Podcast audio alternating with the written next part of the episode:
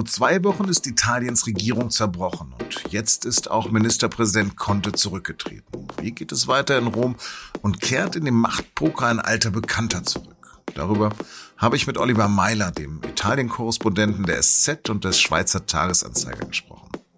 Sie hören auf den Punkt den SZ-Nachrichten-Podcast. Mein Name ist Lars Langenau. Schön, dass Sie dabei sind. Und los geht es nach der Werbung. Dieser Podcast wird präsentiert von Vodafone. 5G ist da. Das Echtzeitnetz setzt für Privat- und Firmenkunden im Mobilfunk neue Maßstäbe und ist bei Vodafone bereits in allen Red- und Young-Tarifen ohne Extrakosten enthalten. Der LTE-Nachfolger punktet mit extrem hoher Kapazität und deutlich mehr Speed. Mehr dazu unter vodafone.de.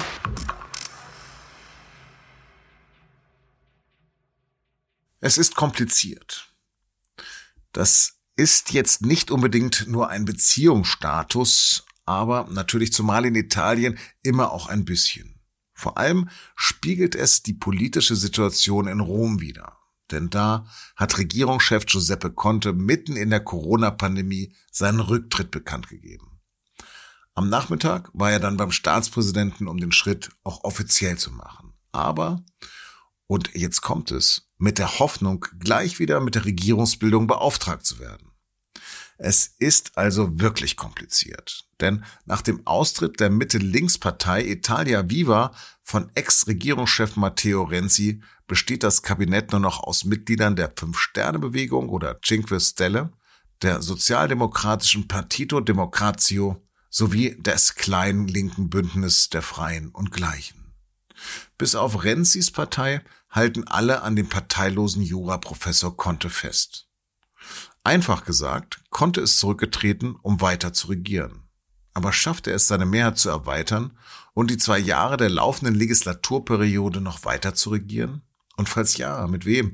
Oder wird es Neuwahlen geben? Dazu hatte ich heute Mittag meinen Kollegen Oliver Meiler in Rom am Telefon. Oliver, so ich das verstehe, geht die Regierungskrise in Italien vor allem darum, wie die Hilfsgelder für Corona verteilt werden. Ist das richtig? Ja, das ist äh, sicher der zentrale Punkt. Matteo Renzi, der frühere Premierminister, wirft Giuseppe Conte, dem amtierenden und jetzt äh, demissionierenden Premier vor, äh, dass er keine Vision habe für die Zukunft Italiens. Also äh, er sagt, diese 209 Milliarden an Zuschüssen und an Krediten aus Brüssel seien eine einmalige Chance in der Geschichte Italiens, um sich selber gewissermaßen in die Moderne zu zerren mit äh, ganz vielen Investitionen und langfristigen Ideen. Und da äh, habe Conte keine Ahnung, wie er nach vorne schauen wolle. Die Kritik ist ein bisschen überzogen und dennoch hat äh, Renzi in diesem in dieser Hinsicht einige valable Punkte angesprochen. Man sieht das auch an den neuen Entwürfen, die jetzt vorliegen. Die sind schon eine Anpassung an die Forderungen von Renzi. Also da hat er schon seine Punkte. Wer könnte denn jetzt wieder auf der Bühne auftreten, von dem man eigentlich gedacht hatte, dass er gar nicht mehr in der italienischen Politik eine Rolle spielen könnte? Ja, tatsächlich spielt Silvio Berlusconi wieder eine Rolle in dieser zentralen Phase, weil Conte wenn er, wenn er irgendwie kann, eigentlich gerne auf Matteo Renzi verzichten würde. Aber um die Senatoren, vor allem die Senatoren, weil der Senat sehr knappe Mehrheitsverhältnisse hat, um die zu ersetzen, bräuchte er mindestens 16 Senatoren aus einer anderen Partei. Und die würde, könnte er eigentlich nur kriegen aus der Partei von, von Silvio Berlusconi, also von Forza Italia. Das ist eine Mittepartei, eine liberale Partei, vor allem eine europafreundliche Partei, was die anderen Rechtsparteien aus dem Bündnis äh, der Rechten eben nicht sind. Darum kommt Berlusconi nun plötzlich wieder ins Spiel. Und die Person Berlusconi oder seine Partei? Seine Stimmen, also eher als, als Regisseur, weil, weil er immer noch Chef seiner Partei ist und darum auch er, weil er, er muss entscheiden, ob seine Partei da mitmacht, sozusagen in einer großen Geste für, fürs nationale Wohl in der Pandemie. Das, so könnte er das darstellen und sich auf die, auf die Seite einer neuen Regierung, ob das jetzt mit Konte oder ohne Konte ist, schlagen könnte. Und äh, so könnte er sozusagen seiner Geste eine gewisse Noblesse geben. Also die Rückkehr von Berlusconi in die, in die italienische Politik, aber würde er ein Amt auch bekleiden? Nee, das würde im Moment nicht. Aber tatsächlich ist es so, dass im Hintergrund es immer schon so Manöver gegeben hat und er hat die auch ein bisschen äh, versucht zu befördern, äh, die ihn als Kandidaten für die Staatspräsidentschaft handelt.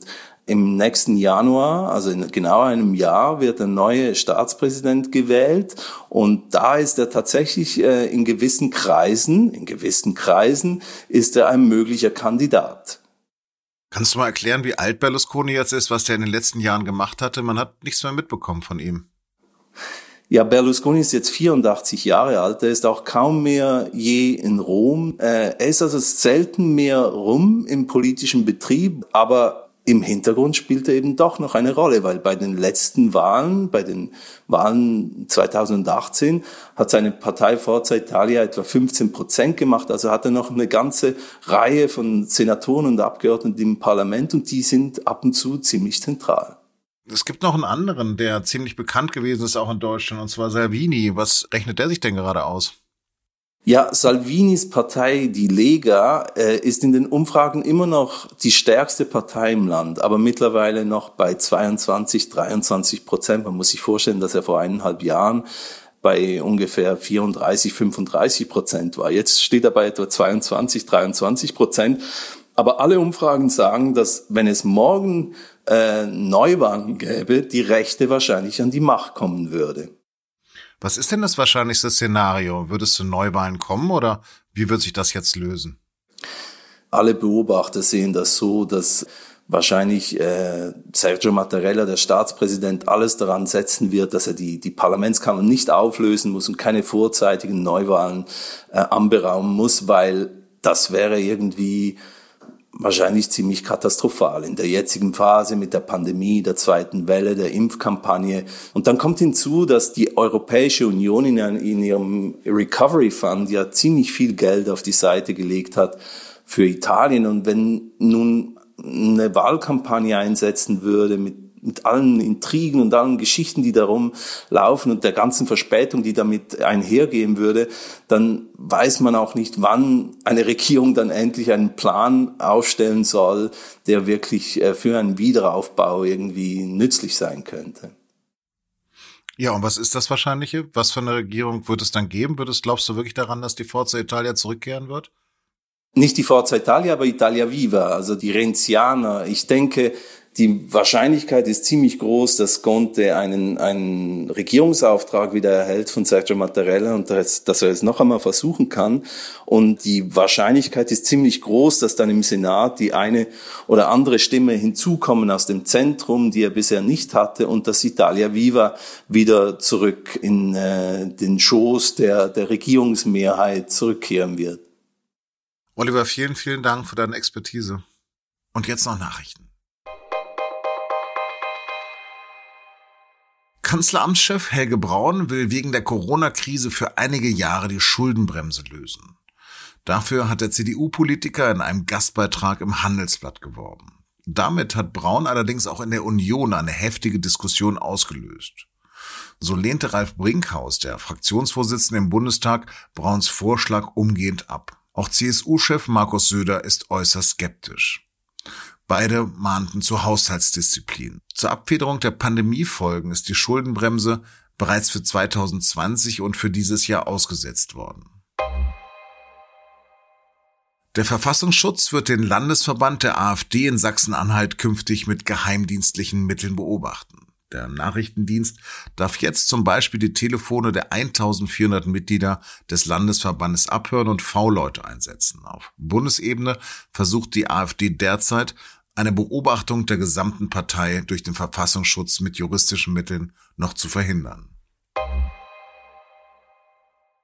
In den Niederlanden hat die Polizei bei erneuten Ausschreitungen bei Protesten gegen die verschärften Corona-Auflagen mehr als 150 Personen festgenommen. Randalierer hatten Brände gelegt und Geschäfte geplündert. In Amsterdam wurde dabei auch ein Polizeiwagen angegriffen. Die Polizei setzte unter anderem Wasserwerfer und Tränengas ein. Die Regierung hatte die Maßnahmen vergangene Woche verschärft und unter anderem eine nächtliche Ausgangssperre verordnet. Seither gibt es diese zum Teil gewaltsamen Proteste.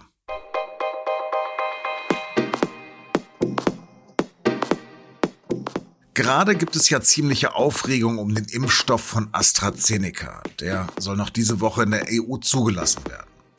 Es gibt aber Zweifel am Nutzen für Ältere. Das aber steht im Widerspruch zu Studiendaten. Möglicherweise handelt es sich dabei aber um einen simplen Interpretationsfehler. Mehr dazu lesen Sie auf sz.de. Wie dem auch sei, Impfstoffe und Impfkapazitäten sind bekanntlich noch mangelbar in Deutschland und viele fragen sich, wann sie dran sind. Mit einem Bot auf unserer Website können Sie interaktiv herausfinden, in welche Priorisierungsgruppe Sie gehören und wann Sie mit einem Termin rechnen können. Näheres unter sz.de Schrägstrich Impfrechner oder in den Show Notes. Das war auf dem Punkt. Redaktionsschluss war 16 Uhr. Danke fürs Zuhören, bleiben Sie gesund und uns gewogen.